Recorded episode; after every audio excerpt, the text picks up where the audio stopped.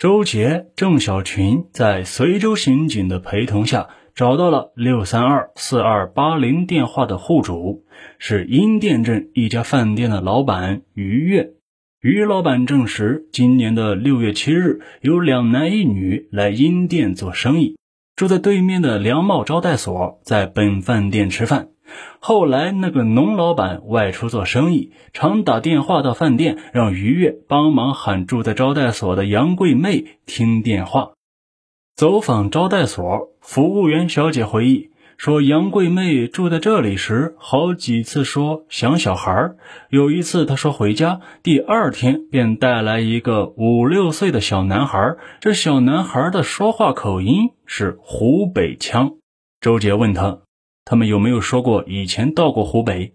小姐回答：“有的。”杨贵妹说：“前两年到湖北三里岗做过香菇生意，亏了二十万。”前两年到湖北做过生意，周杰、郑小群怦然心跳。一个以假姓名做生意的人是不会亏二十万的。杨桂妹回家接过小孩，第二天中午就能回来，说明她家离阴店的路程可能不超过汽车的半天行程距离。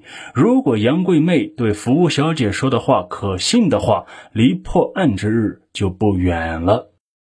三里岗两名刑警与当地干警花费了两天两夜的时间，调查了三十九家孤品经营部门。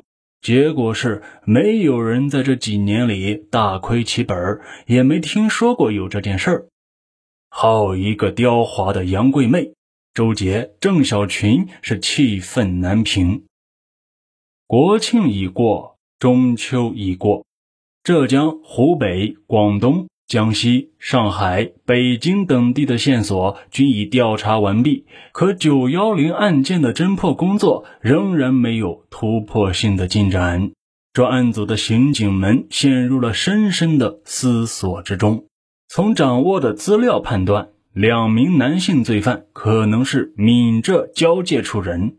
但由于时间原因，对福建的侦查活动仅停留在查询、协查的浅表层上。下一步无疑应加大对福建方面的侦查力度。但首先应着眼哪些地区呢？刑警队长陈贵宝苦苦地思索着，良久，终于将铅笔在地图上北临浙江的福建宁德地区、南平地区以及省会福州市。重重的画了一个圈，侦查范围确定了，突破口又将选在哪里？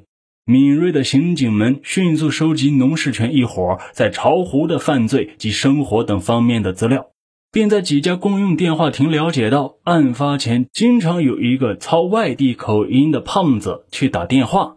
刑警们决定从电话入手。案发前的四个月，巢湖打往宁德、南平、福州等地的两千多次叫机资料，从地区邮电局的危机中搜索了出来。终于，功夫不负有心人，干警们在众多主叫机号码中发现了有一部电话号码有些反常，电话号码是零五九三三三二二五九三。通过查询，这部电话是宁德地区平南县城一个叫林长忠的个人电话。由于这个电话号码混杂于数千个号码之中，进一步寻找规律是困难重重。在巢湖地区邮电局的帮助下，危机上又出现了一个奇迹。三三二二五九三叫机号码于一九九五年七月十三日十二点四十九分出现在巢湖，而农世全就是在七月十二日抵达的巢湖。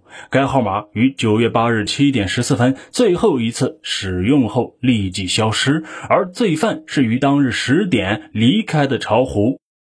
七月十三日至七月三十日打往该号码的两次电话，包括未接通，主叫机都是以巢湖饭店为圆心，分布四周。而该段时间，农世全一伙即住在巢湖饭店。八月二日至九月八日打往该号的五十一次电话，包括未接通的，主叫机均分布在罪犯移居的巢湖地区粮油储运总公司招待所附近的巢湖。东郊。打电话人七十三次电话不固定叫机分散在十三个电话亭打出，反映出打电话人明显的遮掩、怕被人掌握的心理特征。通过十三个电话亭业主的回忆，打电话的人是一个操外地口音的胖子。故而，干警判断零五九三三三二二五九三的电话极可能是罪犯本人或者是亲属、朋友、同伙的。一九九五年十月二十五日中午，巢湖市公安局副局长周存俊等五名干警驱车抵达福建省平南县，与平南刑警会合。对林长忠，平南警方是十分的熟悉。在他四十五年的人生历程中，有近二十年是在牢狱中度过的。一九九一年，林刑满释放之后，又因诈骗嫌疑被平南警方收容审查过。近两年，因在经营活动上施展不正当手段而被起诉。最近呢，林长忠突然暴富，用二十六万购买了一栋别墅。林长忠身高一米七四。肥胖、三角眼、世故圆滑。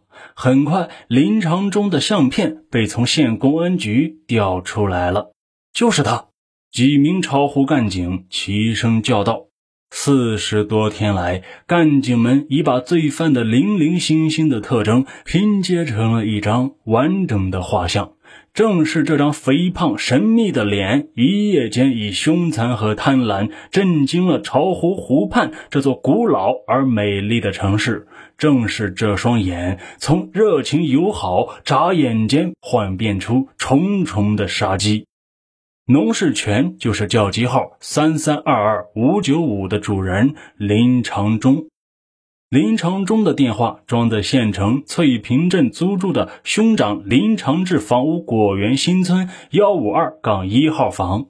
当天，刑警们侦知林长忠电话欠费，便以平南县邮局的名义打电话到林家。接电话的女人回家说：“林家呢，已经搬走了五六天了，搬到哪里了不清楚。电话暂时放在这里，没有拆走。”平南县实验小学。刑警们找到了林长忠的长子，十岁的林磊磊。老师对他说：“林磊磊，今天放学后，老师到你家家访，你爸妈在家吗？”“我爸妈到云南做生意了，他们说少则一个月，多则一年后再回来，已经走了五六天了。”林长忠。究竟是远走他乡，还是隐藏在他处？但不管哪种情况，对林长忠这个老狐狸来说，没查清楚确切的地址，绝对不能打草惊蛇。于是，由宁德地区公安处干警配合巢湖干警，控制住林长忠可能出没的地方，随时缉捕林长忠。而此时的林长忠就躲在离县城仅三十公里的山区集镇黛西。一九九五年四月，林长忠曾带着二十多岁的情妇杨红杏和两个侄儿陈关武、吴志杰，在江西南昌成功的做了第一桩麻醉杀人抢劫案，掠得现金七十多万。这一次，林长忠故伎重演。率领化名为杨桂妹的杨红杏和化名为江李明的狱友叶庆禄再次出山，一路伺机作案，终于在九月五日将广东江门市粮贸公司业务员谭雄业和保卫干事陈炳南骗至巢湖，巧妙地在为广东客人炖的老母鸡汤内下了大量的安定剂，从而劫得一百四十万元的现金汇票。并成功的骗取金融部门的信任，取走了一百三十万现金，并迅速撤离巢湖。林长忠回到平南，杨红杏、叶庆禄和杨的侄女杨秀文逃往湖北黄梅县。对于作案后警察的追击，林长忠并不怕。江西作案半年了，几人不还是照样平安吗？只是几天前，小情妇杨红杏赶到平南，和他老婆张翠花干了一架，并威胁说不同他结婚就投案自首。林长忠担心这个女人的愚蠢和贪心会被警察给利用，以招来杀身之祸，便好言抚慰和肉体满足了杨红杏一番，把她送出平南，又编出谎言交给老婆儿子，之后便潜逃到黛西镇，静观家中的变化。在刑警以邮局电话催款和找到他儿子时，他的老婆和儿子均按照林长忠事先编造的谎言应付了刑警们的查询。一天天过去，林长忠在乡下是逍遥自在。十月二十八日晚上，林长忠得知姐夫熊理财从江西来看望他，决定回家相见。半道换了两次车，躲避了已得知消息进行堵截的警察。见过姐夫之后，林长忠夫妻来到城郊另一位兄长林长明尚未竣工的民房，搭起了简易房休息。当天晚上十点多，被林长忠金蝉脱壳耍了一通的刑警，在秘密调查中又嗅到了罪犯的踪迹。晚上八点整。六双有力的大手按住了正在熟睡的肥胖身躯，林长忠刚想挣扎，冰凉的枪管就顶住了他的太阳穴。林长忠不禁在心中巍然长叹：完了！